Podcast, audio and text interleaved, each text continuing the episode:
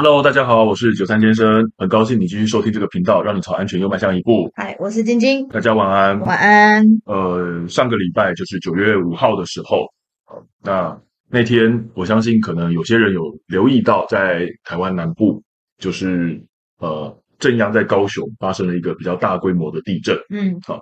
啊、呃，因为当时呢，我其实是在开车中，我那时候开正在出差开车中，所以其实我是回来之后听你讲，我才知道的。对啊，嗯，那你当时是怎么知道的？我因为我有设那个快讯，然后我就收到就是那个中南部有发生地震，然后点进去看就发现好像震央是在高雄吧，然后四点一级的样子。哦，对有点忘记内容啊，大概是这样，嗯、规模四点一这样。嗯，对，好，那。呃，那你当时在台北这边有感觉到吗？没有啊，完全没有，啊。对对对，那我因为在开车当中，虽然我那时候也很接近南部，我那时候呃好像是在台中附近，可是我也没有感觉到。嗯，对。那你收到的那个应该就是所谓的地震速报。嗯，地震速报。不是，呃，我忘了跟你讲，我说的快讯是我自己在那个 Google 上面设定的快讯。哦，所以是看到新闻的。对，地震速报应该是在。当地的人，高雄当地的人才会收到，嗯嗯嗯，会有影响才会收到。我在台，我在台北，是对对。那我想呢，我们今天就想跟大家想借借这个机会跟大家聊聊这个地震的速报。啊，虽然你说你是收到快讯，不过也对啦，因为北部并没有受到什么影响，对啊，好，所以他可能没有必要去发这个速报给你。但是可能当时在呃，例如说台南嘉义那一地带，就会有些人收到速报。好，那速报是怎么回事？好，我想说今天来跟大家聊聊这个东西。对，那另外呢，我想我也要先提出一件事情。哈，你刚才讲的地震的这个四点一级，哈，这个用词其实呢，我们专业上来看的话是有一些些误会的。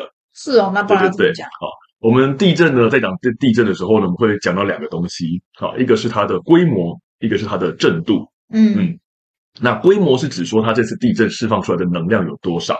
好，那这个规模它只是一个数字，它不会有所谓的级。哦哦，对，那为什么我会知道你刚刚讲的应该是规模呢？因为你看到的四点一，好，所谓的规模它会有小数点，嗯，啊，所以我们一般会讲会讲的是说这次的规模是四点一或者是五点二之类之类的。那震度是说这个能量释放出来之后，它到地面产生的摇晃程度，那个叫做震度。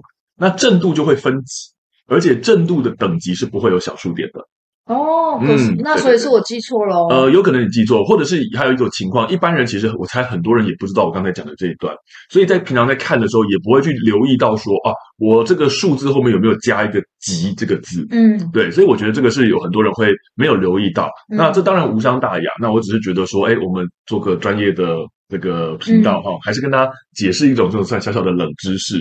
好，那回到我们今天要谈的主题呢，我们先来谈一下地震速报。嗯，那你知道那个地震速报它用的原理是什么东西吗？不知道，不太知道。OK，是这样子的啊，地震它在能量发出来的时候呢，它其实会传送呃两个波，哦、嗯，就是我们会侦测到的两个波，就是我们叫 P 波跟 S 波，啊，P 波跟 S 波，就是地震发出来的时候呢，它会传递这两个能量。那我们在一些观测站呢，就可以收到，就是这个这个讯号这样子。嗯、那它是借由 P 波跟 S 波传递速度不同，然后就达到一些预警的效果。哦，因为 P 波我没有记错的话，是 P 波传的比较快，S 波传的比较慢。所以呢，假设我的观测站呢，我先收到了 P 波，那 S 波还没到达的情况之下，我就可以先赶快把我的预警发出去。那等到 S 波比较大的晃动出现的时候，大家就可以有个心理准备。那这个是地震速报的它一个简单的原理啊。那提到这件事情的时候呢，我就要跟大家说明一下，因为我以往呢，就是也听过有些人会抱怨说，觉得台湾这个速报的系统其实没有什么帮助，因为很常会出现一个情况，就是呃，手机的速报一响，地震就同时发生了。哦、oh.，就是感觉没有一个预警的效果，因为它就同时发生。嗯，对。那我必须要跟大家说明一下，这个其实你了解刚才的原理之后，就会比较好解释了。这个是属于台湾的一个小小的限制，因为呢，它是用两个波长发出来的速度不同，去达到预警效果。换句话说，我今天如果地震发生的地方离我越远，它的预警效果会越好。对，因为我距离越远嘛，那两个波抵达的时间差就会比较长。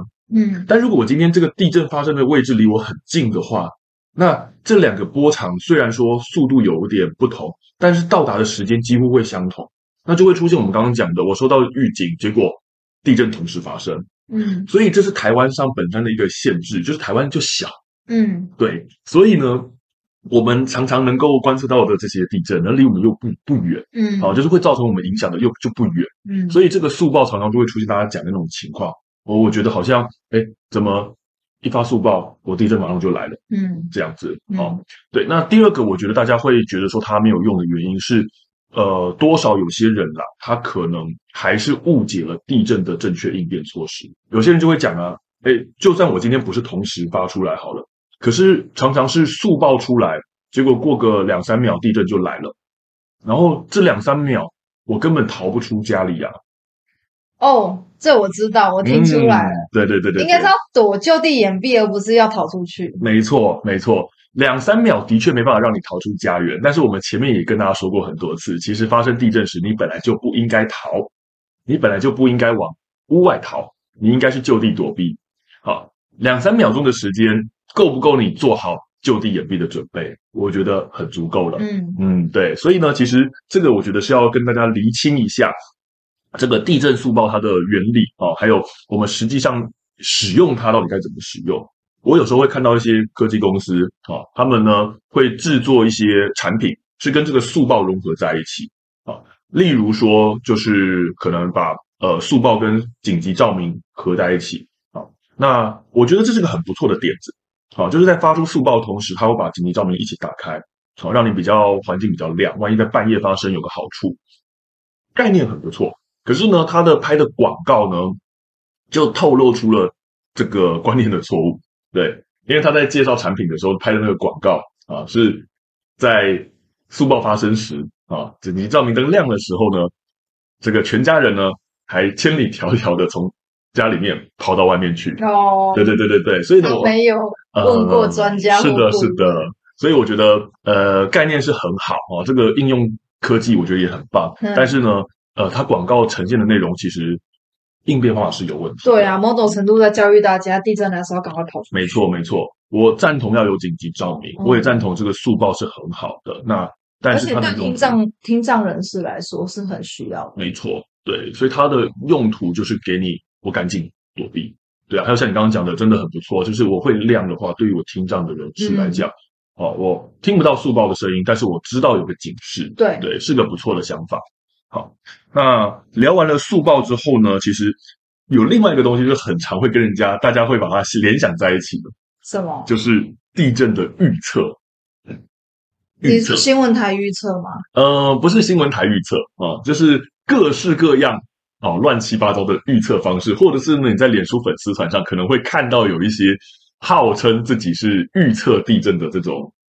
呃，社团我不知道哎、欸、啊，我觉得呢，就是真的是同温层不同。对，我觉得是因为我接触这个防灾的东西，所以我看到这些东西呢，我都特别的留意。嗯，嗯，这个速报跟预测是不一样的概念，因为速报是我已经发生了，我借由刚才讲的那个时间差，赶快给大家提出警告。嗯，但是很多人呢会去想所谓的预测，就是观测，例如说像有些人会说什么那个呃地质变化或者是磁场变化。然后去预测说，到底我哪里有没有地震？嗯，好，那我先讲一件事情，讲一个结论。我觉得以现在的科技来讲呢，还没有办法做到所谓的地震预测。所以各位有如果看到任何啊，任何那种什么社团啊，或者是呃文章在讲说地震预测的，我建议大家呢听听就算了，好，不要去相信他。他们都会讲一些什么？嗯，就是会说，呃，可能几月的几号到几号之间，什么地区可能会有大地震发生？原理是什么？不知道，就这样讲而已。对啊，不知道，什么都没解释。因为有时候会讲说他们自己可以就是观测一些什么能量变化之类的。好，对，我也不太清楚。但事实上，我觉得这个跟大家讲个故事，哈，其实，在那个一九七五年，一九七五年曾经呢有发生过一个案例，在。呃，中国大陆辽宁省，当时呢发生了一个叫做海城大地震。在一九七五年发生海城大地震的时候呢，那一次地震，在中国的这个地质学家啊，他们呢做了一些观测，然后呢，算是准确的预测到了海城大地震。所以他在地震发生之前呢，中国的官方政府就把那个海城地区做些撤村，好撤离，然后呢，加强一些防震的训练跟一些防震的措施，导致在海城大地震发生的时候呢，确实。有效的减少了伤亡跟损失，好，这是最接近地震准确预测的一次案例。好，那当时呢，发生了海城大地震之后，其实当时科学界算是蛮振奋的，因为觉得说，哎，我们真的找到了一个可以精准预测地震的方法了。结果隔年，一九七六年，马上被打脸，这个希望完全破灭。为什么？因为一九七六年就发生了另外一场大家一定听过很有名的大地震，叫做唐山大地震。嗯，对。那这一次呢，相同的方式预测就失准了。所以呢，到目前为止，哈，海城大地震的预测到底是真的有效预测到的，还是其实是无意间蒙上的？这个一直都没有定论，所以到目前为止呢，我觉得刚才讲那个故事，只是让大家知道关于地震预测有一个这样子的有趣故事。实际上，现在的科技呢，我觉得都还没有办法去做到这件事情啦。包含我以前曾经在网络上看过一个很有趣的文章，他讲说怎样呢？他说在地震发生之前前夕，哈，这个地地球的地磁会产生变化。好，会产生变化，所以呢，他会建议什么？建议说我们在家里面呢，呃，天花板上面吊一个磁铁，然后呢，磁铁吸着一个小小的铁块，啊，那呃，可能底下呢再垫一个盆子什么之类的。好，等到要地震发生时，地磁产生变化，那个磁铁会失去磁力，然后磁铁就会铁块就会掉下来，掉下来刚好就打中底下的盆子的话，就个砰一声，你听到这个声音就知道说，哦，这个地震要来。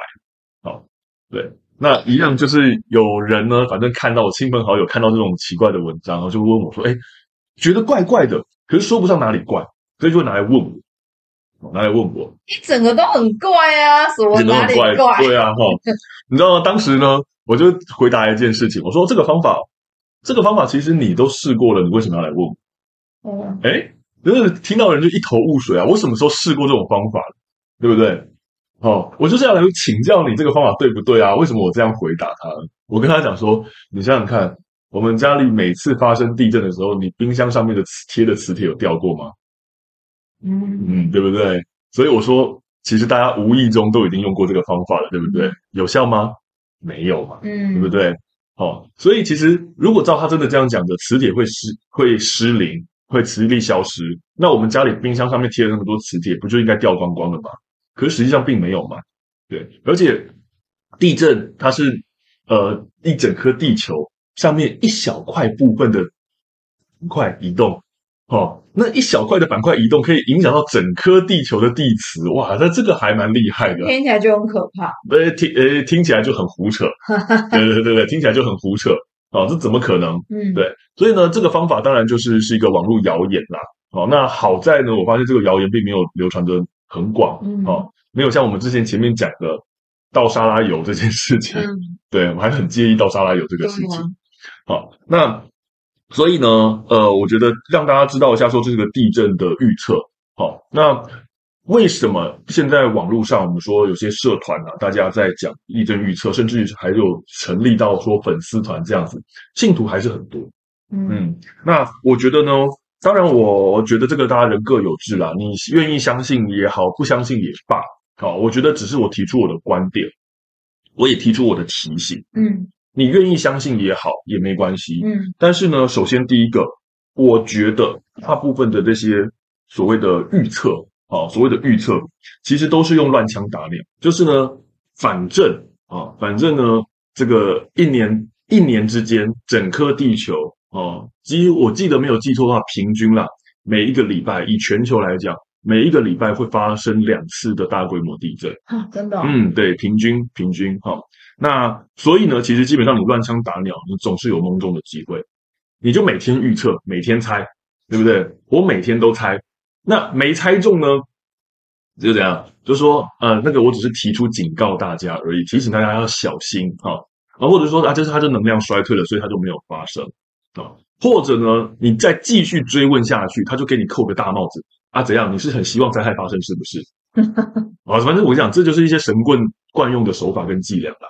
好，对，那真的发生的时候，反正讲没有发生，他就默不作声啊；真的发生的时候，他就开始大肆宣扬。对，所以我觉得这个就很多是乱枪打鸟。好，就跟其实以前我学过魔术，我觉得这是跟魔术的某一个原理很像。哦，但是我不能解详细解释这个原理啦。哈，但是有点像这种概念，就是我放出一大堆的这个预测，只有中的那个我才让你看到，没中的我通通把它盖起来，不给你看到。所以很多人就会这样子被误导。我可能就是，诶，因为通常没发生地震，当然就不会有什么新闻嘛。地震一旦发生，有新闻出来。有这个曝光，你就只注意到了这件事情，所以你就误以为它很准。好，那第二个事情呢，就是什么叫做精准预测？我觉得精准的定义是什么？嗯，就是我觉得以地震来讲的话，你起码发生的时间要告诉我，发生的地点要告诉我，还有它发生的规模你要告诉我，否则，例如说，我现在就讲说。我说那个，在未来的一年当中，台湾会发生大地震。我这个也是预测啊，嗯，而且我还很肯定这个预测百分之九十以上的机会会中，嗯。但问题是这样子有意义吗？因为这个时间我讲是未来一年，时间那么长的间距，然后呢，地点呢，我又讲了一个很大的范围，就是整个台湾岛。好，那这样子有任何意义吗？这样的预测有任何意义吗？嗯。结果你去看很多的那个。自称可以预测的人，他们其实要么就是讲时间区段，然后要么呢就是讲那个某个地区，好，从来都没有办法给你一个很精准的范围、地呃时间之类的。那这样子的预测到底对我们而言有没有什么帮助？没有，没有啊。对，对，像我前面讲那个海城大地震的故事啊，他们今天呢真的预测到说哦是海城那个地区，所以他就直接让海城撤村。好，那如果今天我只是讲一个。很笼统的地区，那我难不成整个地区都撤车吗？撤去哪里？所以这样的预测对我们来讲有任何帮助吗？其实没有，对不对？其实没有任何的帮助。所以我觉得呢，那些所谓自己可以精准预测的，你真的仔细去想，它并不精准。好，那最后第三件事情就是，就算我们现在有一个能够精准预测地震的科技，好了，大家仔细想想看，它会对我们的行为造成什么影响？有什么影响吗？我觉得我我一想到只是消耗我们的能量而已啊，嗯、因为我们要去担心这个，担心这个，担心那个，对不对？对，就是很多人危言耸听嘛，嗯、造成你就是每天提心吊胆、杞人忧天嘛。对啊，对。其实我先这样讲了，我们先假设哈、哦，这些人的预测可能是准确的，好了。但是当这些人他们在提出这些假警报的时候，哦，还是有很多忠实信徒哦。可是你想想看哦，你觉得这些？忠实信徒在听到假警报之后，他们会做些什么事情？他们会做了哪些事？我觉得顶多就是啊，推个文，然后说哇，好神奇哦，好厉害哦，哇，好准确哦，哦，我全身都起鸡皮疙瘩了，什么之类的。然后呢，然后他有因此去做任何相应的准备措施吗？他有会因此去做出呃面对接下来要发生的灾害的准备工作吗？可能没有，就觉得可能没有。好，我觉得可能没有。除了就是在吹捧之外，你有因为这个警报而改变你的行为吗？其实我觉得大家想想看哦，相较于地震之下，我们的台风预报已经算是比较准确的了。嗯。可是每次当台风下来的时候，大家都可以预想到一个情况，就是 KTV 跟百货公司要即将客满。嗯。好，那甚至前面你刚刚讲到的哦，我们讲到那个地震速报，我们当手机里接到地震速报的时候。你有多少人会认真的开始做掩蔽的动作？不见得。你甚至可能还会去嘲笑那些认真做应变的人。对呀、啊，我怎么会这样？对，所以我觉得很显然哦，在我们民众的大部分民众的心态改正之前，其实你有再好的预警系统啊，对大家而言是没有什么意义的，是没有什么意义的。因为不会鸟他。对，因为没警报就没警报，有警报你也是视而不见，不是吗？所以啊，我觉得不要再纠结于说到底有没有精准预测地震的科技了。我觉得大家改正心态，做好你该做的事情，这才是重点。嗯，你不会因为呢，呃，有这个预测的科技，你就不需要做那些平常的防灾准备。嗯，其实有这个科技没这个科技，你要做的事情都还是一样，你都还是要去做那些防灾的准备。以地震来讲，家具固定做了没有？紧急避难包准备了没有？平常跟家里的人就是练习地震掩蔽，你做了没有？你今天有地震的预测系统，很精准的预测系统，难道这些事情你就不用做吗？对啊，对，所以呢，我说真的哈，大家不要再去纠结到底有没有所谓的这个预预测哈，那个预测到底精不精准？我觉得基本上呢，我的看法就是那些都是危言耸听，那些都是想难听就是神棍了，好，那这就是神棍了。你相信也好，你不相信也好，我觉得把你该做的事情做好，没错，这个才是重点。嗯，对，这个才是重点。对啊，所以呢，我想今天呢，就是呃，从上个礼拜的地震哈。跟大家聊到一下我们的速报和一些很常见的那种呃所谓的地震预测啊，那也是提醒一下大家了，你真正要在意的其实是你自己的准备，你自己的心态啊，你有没有把它调整好哦？你没有调整好的话，有再好的这个预测系统，它都不会给你带来保护，它都不会给你带来帮助。对，那我想呢，希望今天的这些分享呢，就是对大家的未来安全呢有所帮助。你对地震速报的想法是什么？你觉得地震速报这个功能有帮助到你吗？嗯，欢迎就是告诉我们。对，欢迎大家留言告诉我们你的看法。好，那也希望大家能够多多问问题，我们会以你的问题当做下一次的主题。嗯，那今天就先分享到这里喽。嗯，那我们下次再见，拜拜。拜拜。